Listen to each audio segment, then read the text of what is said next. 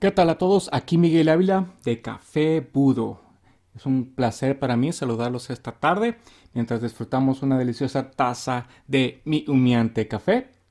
El tema de ahora que les quiero hablar es sobre el valor de la cinta negra o el valor del rango en general eh, dentro de las artes marciales. Todo esto viene de una imagen que me tocó ver una imagen que compartieron, postearon en uno de estos foros dedicados a artes marciales, a la que pertenezco, ¿no?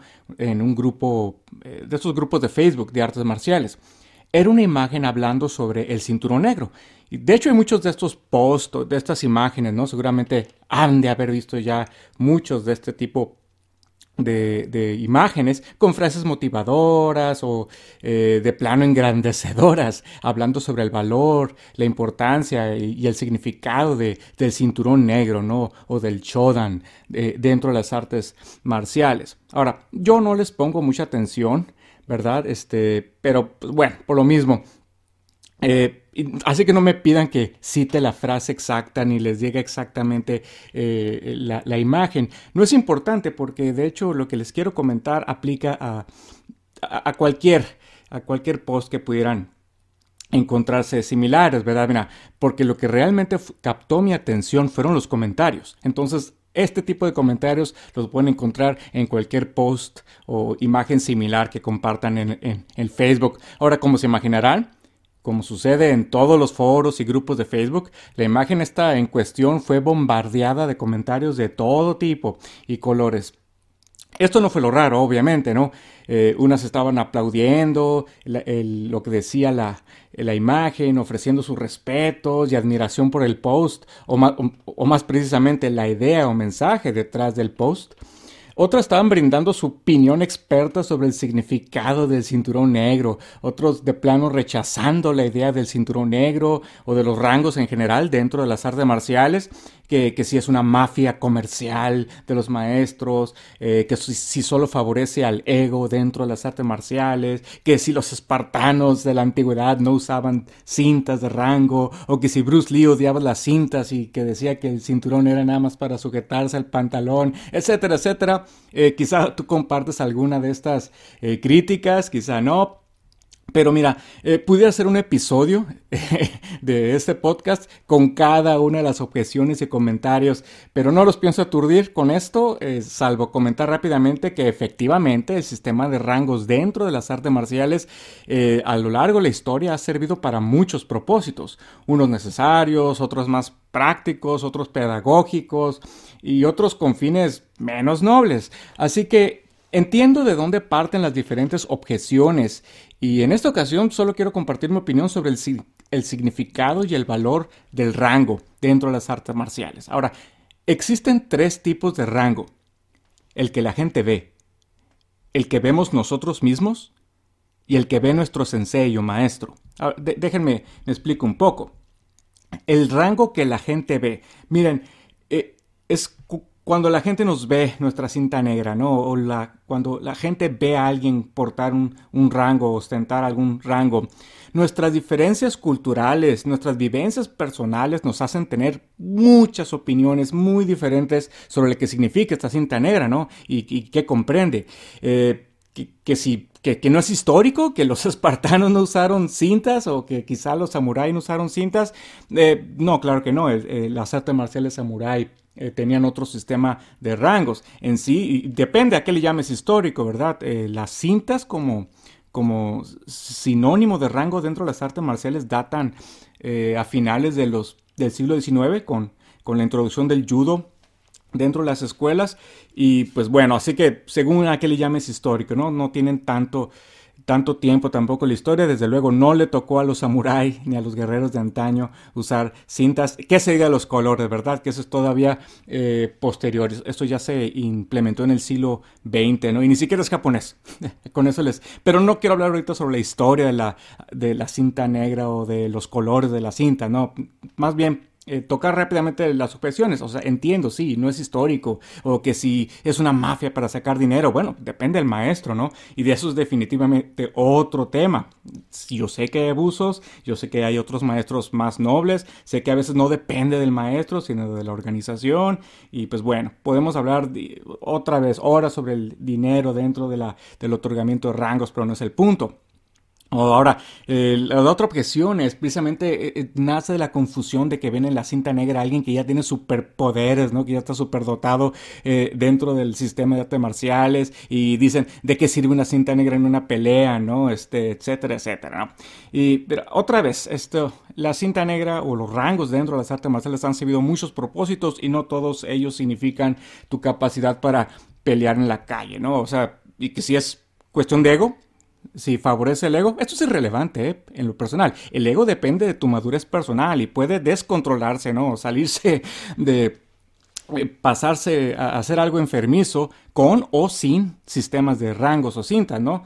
Eh, solo piensa en todos esos sistemas de artes marciales o deportivos que no tienen sistema de rangos aparentes, quiero decir, lo de las cintas, sí o no hay ego en, esas, en esos ambientes, en esas esferas. Claro que sí, ¿no? O igual tienen otra manera de, evaluar el rango del, practicante y, en ese aspecto también puede haber mucho ego. Así que no, veo irrelevante esto. Entonces, eso es lo que la gente ve y como se dan cuenta, tiene mucho, eh, es una gran cantidad de opiniones que pueden surgir eh, porque hay opiniones como hay cabezas, ¿no? Ahora, como les decía, el rango, hay tres tipos de rango. El que la gente ve, el que tú ves y el que ve tu sensei maestro. Ahora, el que tú ves es cómo tú te sientes con ese rango, qué tan digno te sientes o qué tan confiado eh, estás de merecer el rango, ¿no? Y mira, esta impresión personal eh, de tu propio rango va en, ambos sentidos, hacia arriba y hacia abajo. Unos se sienten eh, inmerecedores del rango y otros al revés. Unos sienten que deberían tener otro rango. Unos pueden tener una cinta inferior, pero por dentro sentirse mucho más competentes. Y, pasa al revés. Unos pueden tener una cinta eh, superior, pero sentirse que su técnica aún, aún no llenan completamente ese color de, cinta, ¿no? O ese rango. Entonces, ese es como tú te sientes, como tú ves tu propio rango. Pero ahora, el, el tercer tipo de rango es el que ve tu sensei o maestro. Este es el que me interesa compartir eh, en este podcast. El rango y el color que, puede acompañar este rango a través de un cinturón, por ejemplo, es una relación con tu maestro. Solo el maestro sabe de dónde vienes y te ha acompañado en el camino, han compartido dificultades, has sido testigo de numerosas victorias y tus logros, tus retos superados.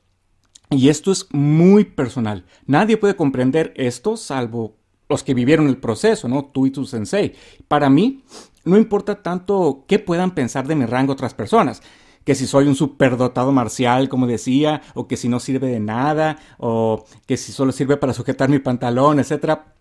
E incluso, ahí les va, puede no importar tanto, tanto que pueda yo pensar de ella. Desde luego, sí, tengo otra reflexión ¿no? sobre qué significa para mí mi propio rango, pero incluso no importa tanto como eh, esto que les quiero decir, que, ¿cómo ve el sensei este rango? Porque, verán, yo confié en mi sensei cuando empecé este camino y en cada paso estuve confiando en él. Cada instrucción, cada corrección, cada reto que me ponía, confié en mi sensei en que me, en que me guiaría en este crecimiento marcial.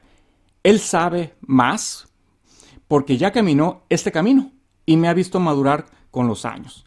Incluso si yo no llegara a ver o reconocer en mí mismo este crecimiento marcial, mi sensei tiene un punto de vista muy ventajoso. Otra vez, por su experiencia. Segundo, es como un ave que ve el terreno desde alto, ¿no? Un centinela en una torre que puede ver claramente de dónde vengo y hacia dónde me estoy dirigiendo, aun cuando yo no lo alcance a ver. ¿Tiene sentido? Es por eso que eh, significa más para mí esta relación o cómo ve mi sensei eh, mi rango por encima de cómo yo lo veo. Esto significa para mí el, rango, esta historia y relación que tengo con mi sensei. El significado de este rango es entre nosotros.